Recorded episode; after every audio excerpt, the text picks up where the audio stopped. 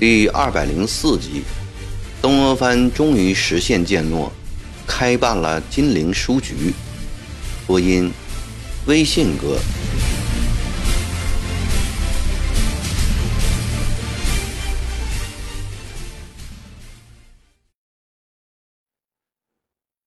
王景七进门笑了，对曾国藩打拱说道：“大人，恭喜了！三姑娘生了位公子，大人你老做外公了。”曾国藩忙站起，满脸喜气地问：“母子都还平安吗？”“平安，平安。”京七赶紧说：“太太说论月份还差两个月。”怕是旅途辛苦早产了，幸儿大小平安，太太喜得直念阿弥陀佛，菩萨保佑。曾国藩开心地笑了起来。半个月前，曾纪泽遵父命护理全家来到了江宁。曾国藩两子五女，除大女随丈夫住湘潭。二女随丈夫住长沙外，夫人欧阳氏，长子季泽夫妇，次子季红，三女季琛与丈夫罗永吉，四女季纯，五女季芬，还有王景七的妻子和十岁的儿子，再加上一起前来做客的内兄欧阳炳全，友人欧阳兆雄一行十二人。兴高采烈地抵达江宁都署，空旷冷清的总督衙门顿时热闹起来了。欧阳秉权从衡阳来，带来了老父苍明先生的亲笔信。老人今年八十整了，与夫人同庚，二老在一起生活整整六十年了。苍明先生一生读书授徒。克子教孙，家境非常清贫，人品端方。夫人呢，贤惠能干，相夫教子。欧阳家夫唱妇随，儿孙满堂，早为远远近近的乡邻友朋羡慕赞美。更兼女婿拜相封侯，二老同盟圣恩，告封奉直大夫、义夫人。又老来喜庆节礼六十春秋，这两桩事情更是世之难得。故为老人夫妇庆贺的那些日子，不仅欧阳毅一家，远近几十里的乡亲们都沉浸在喜庆之中。大家自带酒菜前来祝福，喜酒一连三天摆了五百桌。老人以异常欣喜的心情向女婿女儿。畅述这件一生中最为快慰的事，并叹道：“此中之乐，乃世间之真乐也。人生如此，夫复何求？”功名事业已到极顶的曾国藩，不但对老岳父的话从心底深处赞同，并对老人的一生倾慕不已，感叹说。这或许才是真正的人生啊！老人在信中还对女婿提起了另外一件事情：十二年前，贤婿在传山公故居许下的诺言，可否记得？罗山壮烈殉国，真干马革裹尸，觉安世权亦相继谢世，所见潜在者。为贤婿与老朽也，老朽深恐贤婿今正繁忙而忘记，故特为旧事重提。这样一件大事情，怎么会忘记呢？尽管王世全赠的那把古剑曾引起咸丰帝的怀疑，几乎招致不测之祸，尽管他并没有如王世全所说的。每到子夜便长鸣一声，但这把古剑的确曾对曾国藩起了鼓舞的作用。增加了他克敌制胜的信心。后来，这把剑又激励曾国荃攻克金陵的勇气。果然，仗剑进城，成了名垂后世的守功之人。这把古剑真的是吉祥之物啊！且不说传山公的学问文章为曾国藩倾心悦服，就凭这把剑，他也要践诺答谢世权先生的厚意。将两江总督衙门迁到江宁的那一天，曾国藩便想到在此设立一个印书局，先把船山遗籍全部刻印出来，然后再将安庆内军械所华恒芳、李善兰等人这些年来翻译洋人的书陆续印出。这是一桩嘉惠世人、遗泽后代的大好事，何乐而不为呢？只是迫切需要兴办的事情也太多了，再加上经费支出，暂且往后推一下。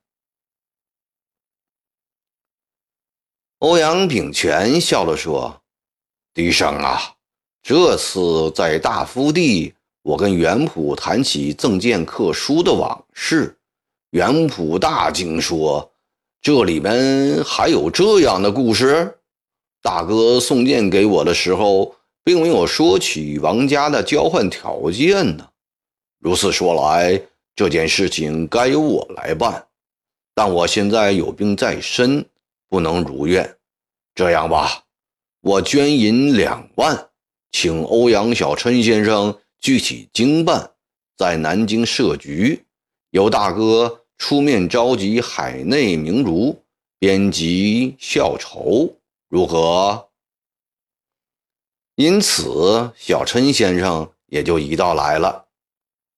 欧阳兆雄也笑了，说：“九帅仗义，行此不朽盛世，使我欲辞不能啊！”哎呀呀呀，元普真是豪杰之士啊！曾国藩高兴的大声称赞道。但他的心里十分清楚，老九的本意。是想用两万两银子买来一个重如上文的清明，用以替代老饕的恶血。虽然不一定能完全如愿，但这的确是个聪明的举动。小陈兄能慨然应请，也是豪杰之士。道光十九年，小陈兄独立出资刻印传山公十一种书，士林交口称誉。至今不忘，现在可是今非昔比了。有原谱的两万银子，想必费用已无余。我再发函邀请些期望庶儒，他们大概也会给我面子。就在城内正式筹建一个书局，名字就叫……曾国藩停了片刻，接着说。就叫金陵书局吧。有小陈兄懂礼其事，世权先生的儿子中也请一个到江宁来。就叫觉安师的女婿来吧，他在兄弟中最有乃主之风。秉权插话说：“好，就叫他来，家眷也带来。”住在书局里，小陈兄，你就花上三年五载，把传山公存世的所有著作，包括道光十九年几刻而后毁于冰火的那十余种，全都刻出来，每种印四五百部，广赠天下，让传承公的学问文章传遍海内，播我三乡俊士才学。操纵之令名，育我百代子孙知书识礼之人格。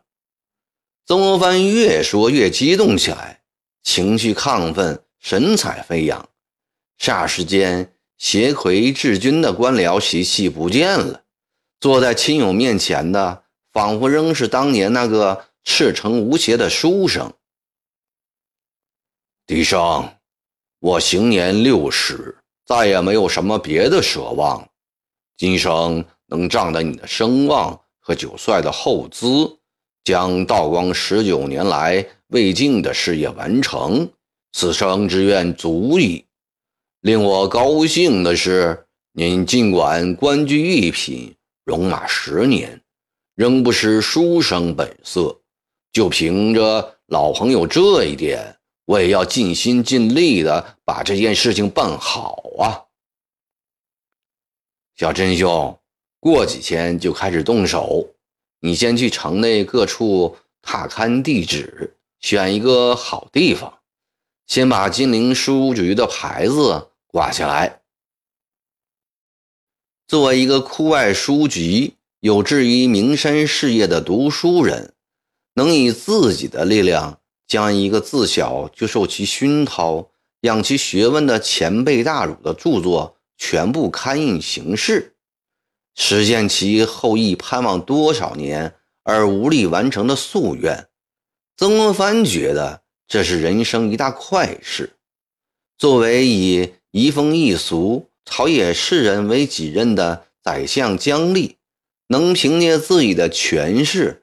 将一个终身研究孔孟礼制，力求平悟我之情系天下之争，而本身又冰清玉洁、节操可风的学者的著作大力推广，深入人心。曾国藩觉得这又是一番治国要举，他为此而兴奋而激动，甚至觉得年轻了许多。当年在长沙。与绿营一争高低的盛气又回来了，再加上身旁增加了夫人的体贴照顾，儿女的晨昏定省，长期孤寂的心灵得到了慰藉。尤其是十四岁的满女季芬，长相憨厚，心灵剔透，每天爹爹前爹爹后着喊着，问字请安，端茶递水，在父亲面前。既幼嫩可爱，又略知几分关心，更深得曾国藩的欢心。在温馨的家庭生活中，曾国藩也偶尔会想起陈春燕来。尽管他与她的生活不到两年，且未留下一男半女，在曾氏家族中，他不过一缕青烟，一阵微风，很快便飘逝了。没有留下任何的痕迹，可是曾国藩还是想念着他。他也曾动过心，将春燕的灵柩迁回荷叶塘，以满足他临终前的最大愿望。但曾家从靖熙宫起就无人致妾。曾国华那年讨小老婆，做大哥的还从京城写信规劝。结果自己也违背了家教，曾国藩想来想去，感觉还是不签为好，多多少少可以在乡亲后辈面前有所遮掩。夫人贤德，儿子上进，女儿孝顺，对于这个家庭，曾国藩应该是很满意了。但近两年来，他却有两点感到不足。一是岁月流失，老境渐侵，与天下所有老人一样，曾被骂作曾剃头的湘军统帅，也羡慕含饴弄孙的天伦之乐。继则结婚多年，原配贺氏死于难产，第一个孙子还没出世，便与母亲一道走了。续配刘氏结婚五年。生过一子一女，均未及半岁便夭折了。大女、二女都未生育，所以他至今还没有看到第三代。有时想起父亲四十一岁做外公，四十九岁做爷爷，比他小十一岁的四弟也做了爷爷时，心中不免有点惆怅。第二点不足是。三个女婿都不甚理想，大女婿袁秉贞才不及父，风流则过之，又性情暴戾。女儿在夫家受欺负，欧阳夫人一说起就流泪。二女婿陈远既人不蠢，也肯用功，但功名不遂，连个举人都未中。三女婿罗兆生是罗泽南的次子，罗泽南死时他才十岁。朝廷给罗泽南的侍中很隆重，按巡抚阵王列次序，又赏给罗兆生及其兄罗兆作举人。一体会试。罗兆生为庶出，其母把全部希望都寄托在这个恩赏举人的身上，自小宠爱无比，把罗兆生惯养成一个智化子弟。曾国藩不喜欢这个女婿，但早已定好，不能反悔。又看在罗泽南的份上，见他年轻，可以教化，于是，在前年。为他们办了婚事，这次要他们夫妇同来，也想借此教诲教诲。听说三女儿生了个儿子，曾国藩喜不自胜，三步并作两步来到了后院。后院内眷们忙忙碌碌的，一个个喜气洋洋。过了一会儿，欧阳夫人笑容满面地抱了外孙子出来。请外公看看。曾国藩看见包在小棉被里的婴儿乌青的头发、红粉粉的脸，心中非常高兴，伸出了手来，轻轻地摸了一下小脸蛋儿。岳父大人，你老为孩子取个名字吧。站在岳母身后的罗兆生刚满十八岁。自己还是个孩子，在岳父面前，他显得腼腆一些。曾国藩望着襁褓中的婴儿，认真的想想说：“他的祖父罗山先生学养深厚，谋略悠长，一生为国为民，功勋卓著，也让他荣武其后，继承主业才是啊！我看。”就以少主为名，以基业为字吧。罗少主，罗基业，我的乖乖仔啊！